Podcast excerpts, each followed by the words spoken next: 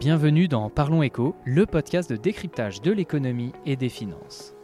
Le marché obligataire est moins connu du grand public que celui des actions alors qu'il pèse deux fois plus en termes de capitalisation.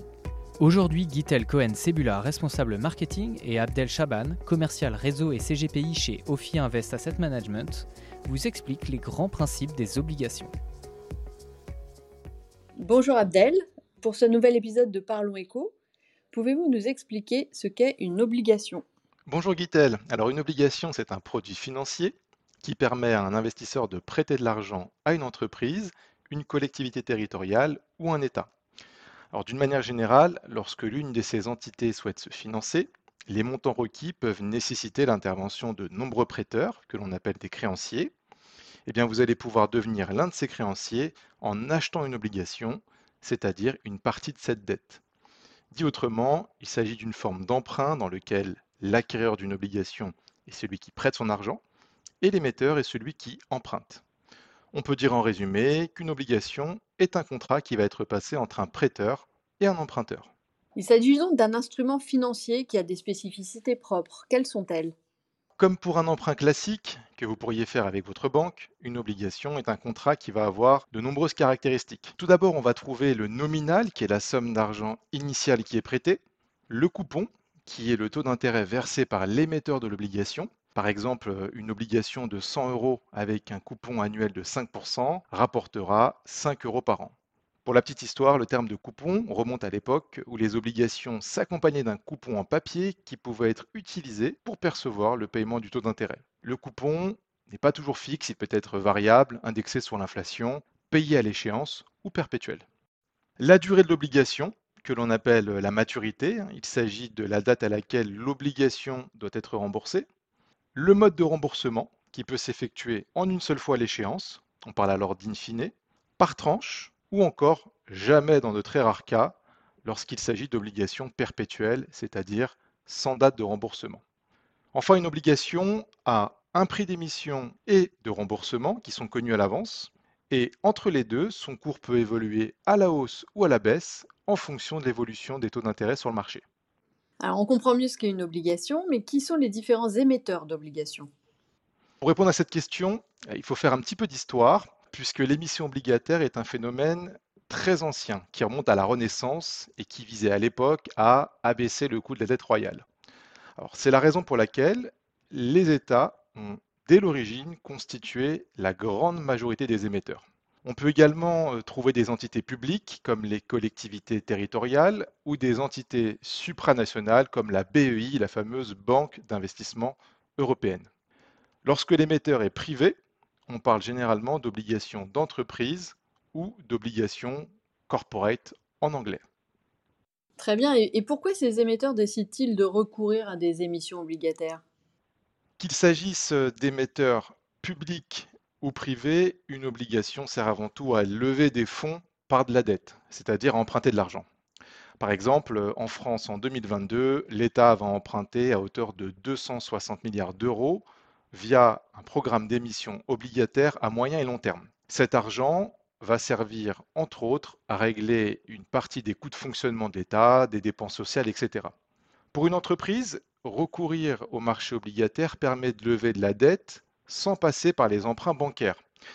Les analystes crédits et les agences de notation sont là pour évaluer si l'entreprise est assez solide pour respecter ses engagements en termes d'intérêt et de remboursement.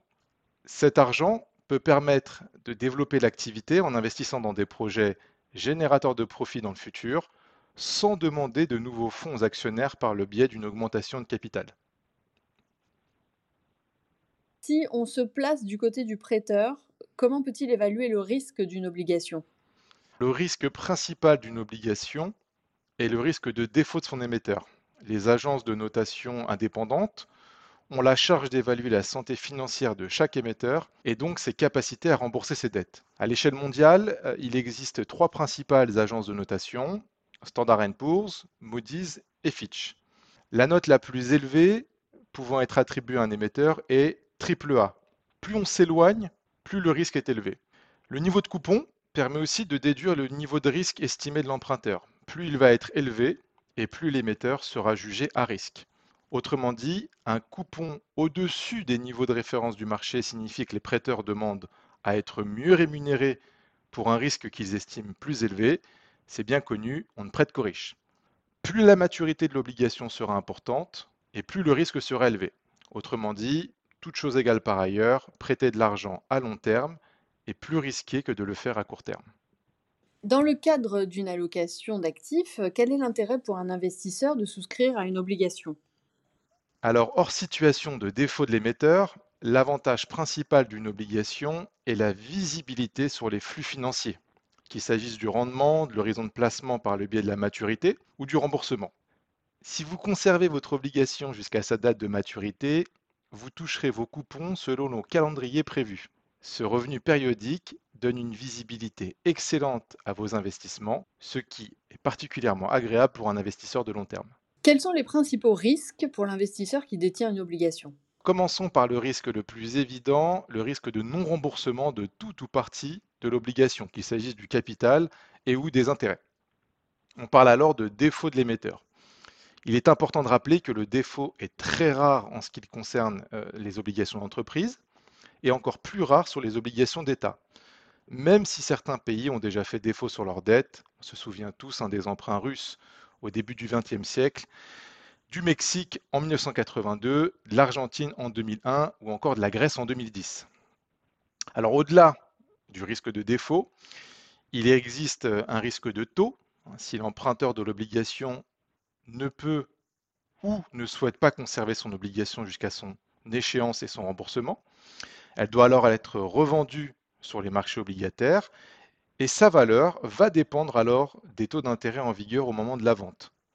Si les taux d'intérêt sont supérieurs à ce qu'ils étaient au moment de l'achat, le prix de l'opération aura baissé. A l'inverse, une revente anticipée alors que les taux d'intérêt ont baissé génère une plus-value sur le prix de l'obligation. C'est pour cela que l'on dit que le prix d'une obligation varie dans le sens inverse de celui des taux. Si les taux baissent, le prix de l'obligation monte, et si les taux montent, le prix de l'obligation baisse. Alors il existe d'autres risques que nous n'allons pas détailler ici, comme le risque de liquidité, le risque de change ou encore le risque d'inflation. C'était Parlons Éco par Rofi Invest Asset Management. À bientôt pour notre prochain podcast.